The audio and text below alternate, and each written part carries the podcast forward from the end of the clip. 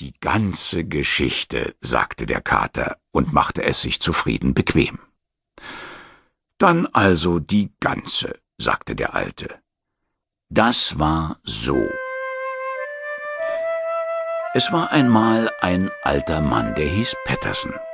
Er wohnte in einem kleinen Haus auf dem Lande, und ihm ging es fast so gut, wie es ein alter Mann eben erwarten kann. Nur fühlte er sich manchmal etwas einsam ziemlich oft sogar. Natürlich hatte er Nachbarn, mit denen er sich unterhalten konnte, wenn es nötig war, aber die hatten meistens mit sich zu tun. Und dann hatte er seine Hühner, das war wenigstens etwas Gesellschaft.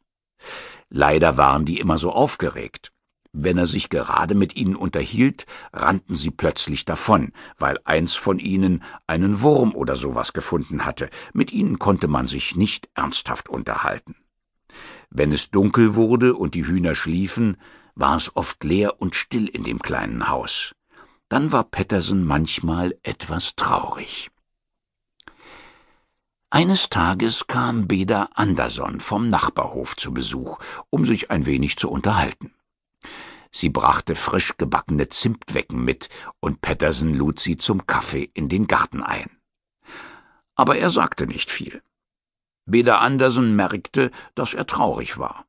Du brauchst eine Frau, die würde dich aufmuntern, sagte sie.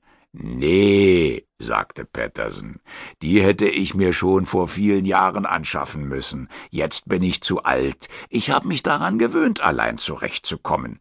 Eine ganze Frau wäre zu viel. Nee, ich brauch niemanden. Du hast ja nicht mal eine Katze. Nee, sagte Patterson und dachte lange nach. Eine Katze macht ja nicht viel Umstände. Vielleicht sollte ich eine haben.